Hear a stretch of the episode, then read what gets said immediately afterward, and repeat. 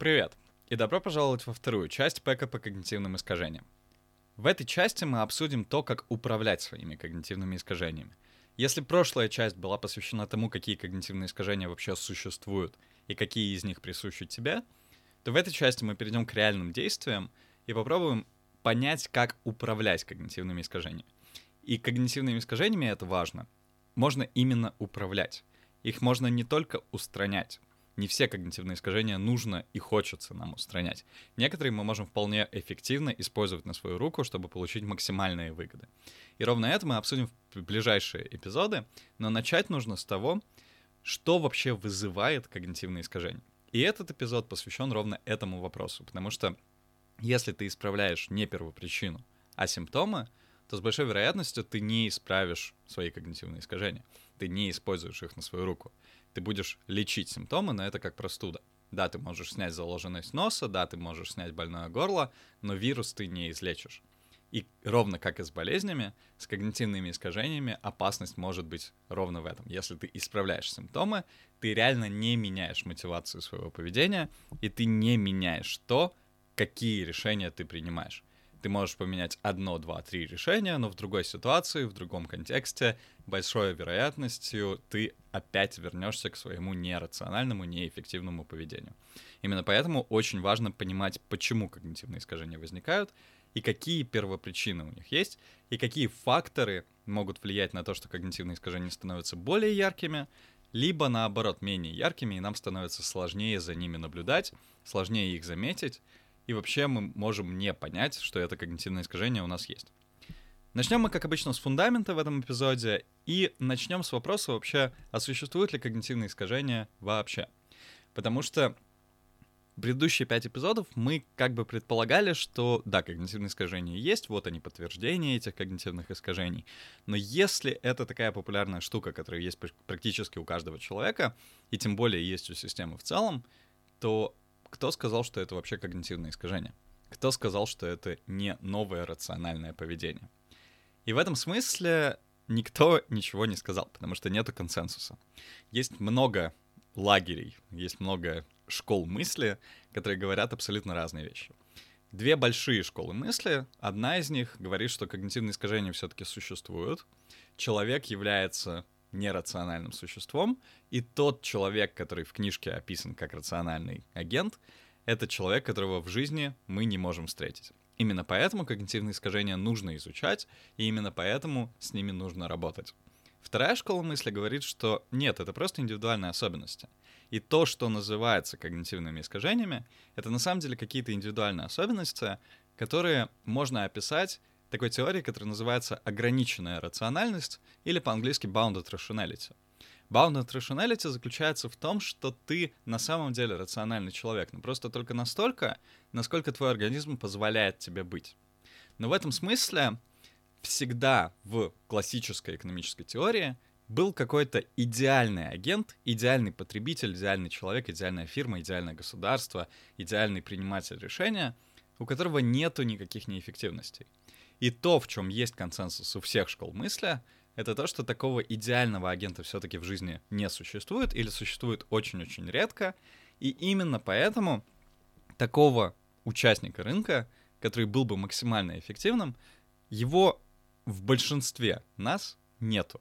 Да, мы, может быть, основаны на нем, но все-таки вот эти вот либо индивидуальные особенности, либо когнитивные искажения, называй их как хочешь, они присутствуют, и они отклоняют нас от эффективного рационального поведения. Именно поэтому я еще раз подчеркну наше определение когнитивных искажений. Когда мы в этом пэке говорим про когнитивные искажения, мы говорим не про какие-то болезни, не про какие-то психические расстройства, не про какие-то физиологические факторы, которые есть внутри тебя, а мы говорим про отклонение от рационального поведения. И так как рациональное поведение — это то, что... Или от эффективного принятия решений, так как рациональное поведение и эффективное принятие решений — это то, что прописано в книжках по экономике, психологии и других дисциплинах, и так как в жизни люди отличаются от этих людей, мы будем считать, что когнитивные искажения все-таки существуют, и ты можешь называть их как угодно, смотря какая школа мысли тебе нравится больше, но все-таки консенсус вокруг того, что нерациональное поведение существует, он есть. Почему это существует? В один момент достаточно умный человек, который получил Нобелевскую премию, а, Даниэл Канеман, он придумал такую вещь, которая называется система 1 и система 2. Мы уже затрагивали эту тему немножко в этом пэке, но я напомню, что это такое. Система 1 — это твоя нерациональная система, которая принимает очень быстрые решения, необдуманные решения и анализирует информацию по каким-то чувствам, эмоциям и какой-то интуиции, нежели рациональному мышлению. Система 2 — это то, что называется нашим думающим мозгом или рациональной системой, которая осознанно подходит к анализу информации. Проблема в том, что 95% информации, а иногда и больше, 99%, в зависимости от того, какая информация, проходит через систему 1, но не попадает в систему 2. Именно поэтому большинство решений принимается очень быстро с помощью каких-то интуиций, с помощью каких-то неосознанных решений, неосознанных поступков и каких-то то, что называется shortcuts, либо коротких путей, таких горячих клавиш, как на компьютере, которые позволяют тебе сделать какую-то автоматическую штуку, автоматическое действие, исходя из твоего прошлого опыта. Но проблема в том, что в зависимости от контекста этого действия эффективным решением может быть абсолютно разные штуки. И в этом смысле когнитивные искажения становятся очень похожей штукой на привычку. И на самом деле сейчас, когда мы обсудим, почему когнитивные искажения возникают, пять основных причин, мы перейдем к тому, что когнитивные искажения очень близки к привычке. И подумаем немножко, почему привычки формируются. Но начнем, как я уже и сказал, с, того, почему когнитивные искажения вообще возникают. Здесь есть много классификаций, и я в итоге предложу, конечно, немножко другую, но то, что является одной из наиболее популярных классификаций, это пять основных причин, почему когнитивные искажения возникают. Первая причина — это общественное влияние. Мы живем в обществе идей, где есть разные идеи людей, разные идеи институтов, систем и так далее, которые заставляют нас вести определенным себя образом. То есть, например, когда ты приходишь в школу, тебе говорят, что правильно, а что неправильно. Когда ты общаешься с другими людьми, они говорят тебе, что это какие-то твои индивидуальные особенности, которые не похожи на их поведение. И все эти вещи, все эти идеи, все эти концепции формируют тебя как человека. Если эти концепции, идеи каким-то образом, особенно от авторитета, звучат как правильные, то с большой вероятностью ты будешь принимать их как данность, и ты будешь вести себя так, как говорит тебе вести себя авторитет. И если этот авторитет ведет, ведет себя, например, неэффективно, нерационально в каком-то контексте, то с большой вероятностью ты тоже будешь вести себя нерационально. Вторая причина — это эмоции и мораль. Очень часто мы принимаем решения, исходя из наших эмоциональных каких-то посылов, исходя из каких-то нерациональных вещей.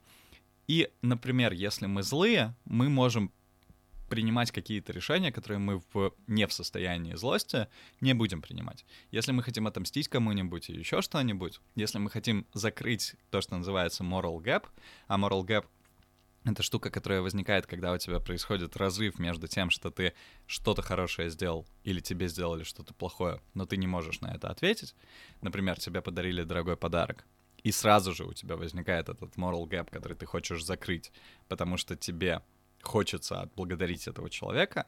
Или, например, если тебе проехали по ноге, ты не можешь ответить этому человеку, потому что человек скрылся, у тебя будет внутри как будто незакрытое какое-то чувство.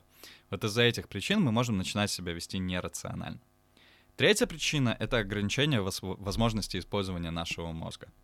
Мы все знаем, что, конечно, есть разные оценки, но где-то по разным оценкам от 10 до 80% потенциала нашего мозга используется.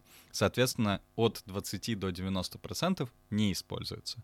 Поэтому есть большие вопросы, что еще может наш мозг, что мы просто не осознаем, потому что эволюционно наша голова привыкла фильтровать информацию, и мы не видим части тех вещей, которые мы можем делать, потому что они происходят либо на автомате, либо каким-то образом вне нашего контроля.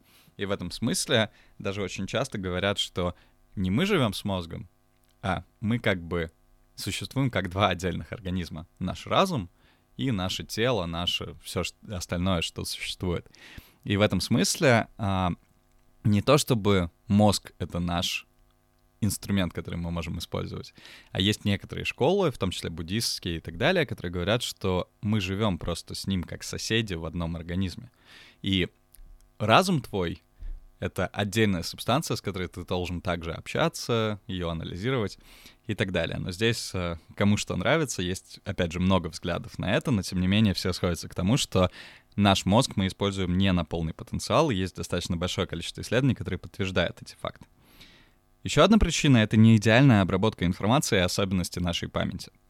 У нас у всех есть свои особенности, и как и разные машины, как и разные компьютеры, как и разные спецификации разных вообще вещей, у нас у всех есть свои а технические характеристики. Кто-то лучше анализирует визуальную информацию, кто-то ее лучше систематизирует, кто-то хватает на слух, кто-то должен записать что-то, чтобы запомнить и так далее. Все эти особенности приводят к тому, что у нас появляются индивидуальные характеристики, которые могут в итоге выливаться в привычки и в итоге выливаться в когнитивные искажения, которые либо существуют у нас как у группы, либо как у индивидуальных людей. Ну и последняя причина, которую выделяют, это такое сложное слово, как эвристика, которое по сути означает привычку сокращать свой путь до максимально простого в обработке информации. То есть, если у тебя есть какой-то шорткат, какой-то набор горячих клавиш, как Ctrl-C, Ctrl-V, которые ты постоянно используешь а в Word и вообще в компьютере, то то же самое есть у тебя в голове. Если ты видишь, например, что-нибудь, типа ты видишь красное, это означает опасность. Это не всегда так но твой мозг делает эту привычку, потому что в большинстве ситуаций, когда он видит красное, например, красный свет светофора, или красное что-нибудь в тропиках, в джунглях, или красное как стоп в записи там видео, аудио или чего-нибудь еще, мой мозг, наш мозг, начинает ассоциировать это как что-то, что сигнал остановки опасности или на что-то, что нужно прореагировать с особой осторожностью. И на этом, конечно, работают огромное количество систем, огромное количество разных маркетинговых уловок и так далее. Итак, еще раз, пять основных причин, почему когнитивные искажения возникают. Первое — общественное влияние. Второе — это эмоции и мораль. Третье — это разные ограничения возможности использования нашего мозга. Четвертое — это неидеальная обработка информации, либо особенности нашей памяти. И пятое — эвристика, либо привычка сокращать свой путь в обработке информации. И в этом смысле на этом этапе очень важно обсудить такую вещь, как формируются привычки. Потому что если когнитивное искажение — это просто привычка сокращать свой путь, или если это первопричина перед когнитивными искажениями, то очень важно понимать, как формируются привычки. И здесь есть тоже достаточно большое количество исследований, как люди вообще формируют свои привычки, почему они привыкают к одним вещам и не привыкают к другим. Но многие из этих исследований на данном этапе нашего развития мысли, потому что это, конечно, тоже постоянно обновляющаяся вещь, но тем не менее на данном этапе сходится к консенсусу о том, что привычка — это не абстрактная штука. Привычка формируется исходя из ситуации, в которую ты попадаешь, и исходя из того, что ты видишь вокруг привычка никогда практически не активизируется, пока у тебя не активизируется контекст вокруг этой привычки. Например, если ты привык есть шоколадку, когда ты наливаешь себе чай, без наливания чая ты не будешь привыкать есть шоколадку.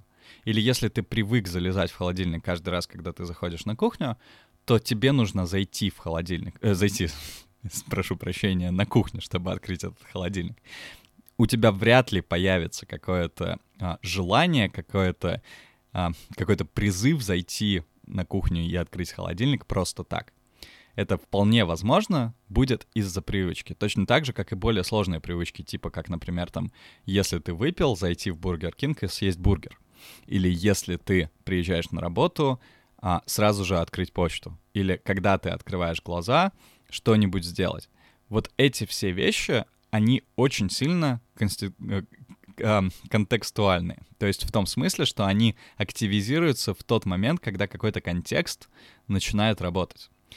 И основа разрыва своей привычки, основа работы со своей привычкой — это как раз-таки разрыв между привычкой и контекстом. Если ты научишься разбивать вот этот вот промежуток между тем, что ты заходишь на кухню и проверяешь холодильник, если ты будешь в этот момент себя проверять, или если в этот момент ты будешь себя ловить, или если, например, на холодильнике ты наклеишь себе бумажку, что не открывай меня, или еще что-нибудь, достаточно с большой вероятностью ты научишься, как управлять своими привычками, и как управлять в том числе своими когнитивными искажениями, потому что большинство наших когнитивных искажений, они превратились в привычку. Либо привычка стала их первопричиной. Мы привыкли людей, например, классифицировать по каким-то видимым характеристикам, типа цвету кожи или типу э, профессии, которую они выбрали для себя, или то, что они закончили в качестве университета, образования или чего-нибудь еще. Именно поэтому в моменты, когда у тебя есть какие-то когнитивные искажения, очень прикольно и очень важно разрывать контекст, в которых ты эти когнитивные искажения используешь, и ту привычку, то когнитивное искажение, которое у тебя существует. И это приводит нас к последней части, которую мы обсудим в этом фундаменте. Это факторы, которые влияют на когнитивные искажения. И это то, что я когда-то классифицировал в четыре основные группы. Конечно, есть очень много факторов, которые могут влиять на твои когнитивные искажения. Это и эмоции, и эволюция, и какие-то социальные вещи. И, например, там то, что у тебя на химическом уровне, на химико-биологическом уровне происходит в твоем организме и так далее. Но все это можно классифицировать в одну единую структуру. Это можно классифицировать по двум таким развилкам. Первая развилка — это внешние и внутренние факторы. У тебя есть факторы, которые происходят внутри тебя, например, твое эмоциональное состояние, твои а, нейротрансмиттеры, которые в голову приходят, типа гормонов и так далее. И у тебя есть внешние факторы, типа общества, типа твои, а, твоих друзей, коллег на работе или кого-нибудь еще, типа того, какая погода на улице и так далее и тому подобное. И вторая, вторая классификация это статические факторы, которые ты, которые очень редко меняются в течение времени, и динамические факторы, которые могут меняться в зависимости от того, в какой момент времени ты находишься. Например, статичный фактор — это, ну или относительно статичный фактор — это, например, то общество, в котором ты живешь. Да, оно меняется, но чтобы оно изменилось, и особенно изменилось как-то фундаментально, нужно, чтобы прошло несколько лет, или там даже, может быть, несколько десятков лет, или несколько сотен лет. И, в принципе, на наш век, пока мы живем, очень редко происходят какие-то масштабные изменения. Мы рождаемся в одну эпоху, и в эту эпоху, например, сейчас доминирует технология. Это вряд ли изменится через там определенное количество лет, и это уже стоит на протяжении практически 20 лет. Поэтому такие вещи, они начинают быть достаточно статичными, на которые мы повлиять можем очень-очень мало. А вот второй фактор — это динамичные, второй тип факторов. Это динамичные факторы. Это те вещи, которые происходят очень быстро и быстро сменяются. Это такие вещи, как эмоции, такие вещи, как, например, погода за окном, такие вещи, как твое а, просто настроение сейчас, твое физиологическое состояние, болеешь ли ты или там, например, ты полностью здоров, а как ты выспался, не выспался, что ты поел, что ты выпил и так далее. И вот эти вот все вещи могут очень сильно влиять на твои когнитивные искажения. Давай обсудим каждую из этих категорий и дальше перейдем к практике и потом к опыту и edutainment. Все четыре категории, они появляются на э, смешении этих развилок. То есть есть четыре категории факторов, которые влияют на когнитивные искажения. Это внутренние динамичные, внутренние статичные, внешние динамичные и внешние статичные. И в зависимости от того, какие это факторы, они будут попадать в одну или в другую категорию. Важным отличием внешних от внутренних факторов заключается то, что внешние факторы — это то, что чаще всего без каких-то дополнительных э, действий не поддается твоему контролю. То есть, да, ты можешь уйти из чего-то внешнего, но, например, на погоду сильно повлиять ты не можешь. Ты иногда можешь повлиять, например, на то, какая температура у тебя в доме, или на тот круг, с которым ты общаешься, или еще что-нибудь, но вряд ли ты можешь сильно изменить внешние факторы, которые прям вот реально а, такие не меняющиеся, не динамические, которые статичные. Ну и как раз-таки динамичные и статичные факторы тоже штука, которую а, относительно легче менять, если это динамичная штука, потому что статичные вещи — это по своему определению практически не изменяющиеся вещи, а вот динамические вещи, их можно либо переждать, либо каким-то образом ускорить, либо наоборот замедлить или еще что-нибудь. Конечно, не всегда, и все зависит от конкретного фактора, но вот несколько примеров. Например, внутренний статичный фактор — это то, какая у тебя генетика, какие у тебя, какая у тебя структура мозга, какие у тебя физиологически вырабатываются нейротрансмиттеры и так далее и тому подобное. Есть ли у тебя некоторые гены, которые влияют на твою склонность вырабатывать зависимости? Есть ли у тебя какие-то нейротрансмиттеры, которые влияют на твой организм сильнее, чем другие? Все эти штуки достаточно сложно контролировать. И пока что нету каких-то механизмов, точнее есть, но они пока экспериментальные, которые позволяют тебе контролировать, например, свой гормональный фон. Это достаточно серьезные штуки, с которыми баловаться очень-очень опасно, по крайней мере, без наблюдения специалистов и в домашних условиях. А вот динамичные внутренние факторы, такие как настроение, такие как эмоциональный твой фон, такие как, например, то, что ты поел или то, что ты выпил, могут очень сильно повлиять на твои когнитивные искажения, потому что, например, пьяные люди обычно становятся добрее, и реже говорят про всякие вещи, связанные с дискриминацией или с чем-нибудь таким. А я не, не призываю то, что надо выпить, чтобы избавиться от этих когнитивных искажений, но такие штуки могут тебе помочь отследить, в каких контекстах появляются твои привычки, потому что может быть и обратная ситуация, все очень индивидуально. Может быть, ты, когда выпьешь, начинаешь, наоборот, быть более злым человеком, который начинает всех гнобить, ругать и так далее. И вот как раз-таки проследить, какие факторы влияют на твои когнитивные искажения, бывает супер-супер полезно. Внешние факторы тоже разделяются на динамичные и статичные. Внешние динамичные факторы, например, это то, в каком настроении сейчас находится твой коллектив, какой период времени сейчас происходит, или что-нибудь такое. Например, перед Новым годом, я уже упоминал эту штуку, люди всегда пытаются закрыть свои дела, чтобы войти в год с закрытыми делами, потому что есть такая вещь, как unit bias, и люди хотят закрывать эту штуку, чтобы а, с помощью своего пика and который позволяет тебе запомнить то, что было в конце, и то, что было пиковым, запомнить год как хороший год. И вот как раз-таки, если ты, например, находишься в конце года, ты можешь ожидать то, что другие люди будут пытаться закрыть дела, и, возможно, они будут более склонны к закрытию дел. Ты можешь использовать это когнитивное искажение на свою руку и так далее. Внешние статичные факторы — это то, что меняется сложнее, и это такие вещи, как, например, структура институтов в твоей стране, структура государства в твоей стране и так далее. Конечно, можно ее отнести и к динамичной, смотря на каком периоде времени ты рассматриваешь все, но если, например, мы выбираем период одного президентского срока, 6 лет, то, в принципе, с очень маленькой вероятностью изменится структура власти во время президентского срока. Чтобы произошел импичмент, нужно, чтобы произошло что-то прямо вот вообще из ряда вон выходящее. И а, эти вещи можно считать как статичные вещи, которые нужно принимать как данность, и эффект которых можно даже минимизировать, и обсудим мы как в будущих эпизодах, когда мы будем обсуждать про инструменты минимизации своих когнитивных искажений. Но тем не менее, эти факторы будут влиять на тебя в любом случае достаточно продолжительное количество времени, потому что это достаточно важные штуки.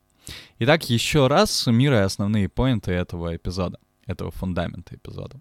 Почему когнитивные искажения влияют? Есть основные, возникают, есть основные пять а, причин, первопричин, которые можно каким-то образом, на которые можно нацеливаться. Это общественное влияние, эмоции и мораль, ограничение возможности использования мозга, неидеальная обработка информации и эвристика. Искажения очень связаны с привычками. И на привычки влияют группа факторов, которые можно разделить на внешние и внутренние, и на статичные и динамичные. И в зависимости от того, какие факторы мы обсуждаем, их может быть легче или сложнее изменять.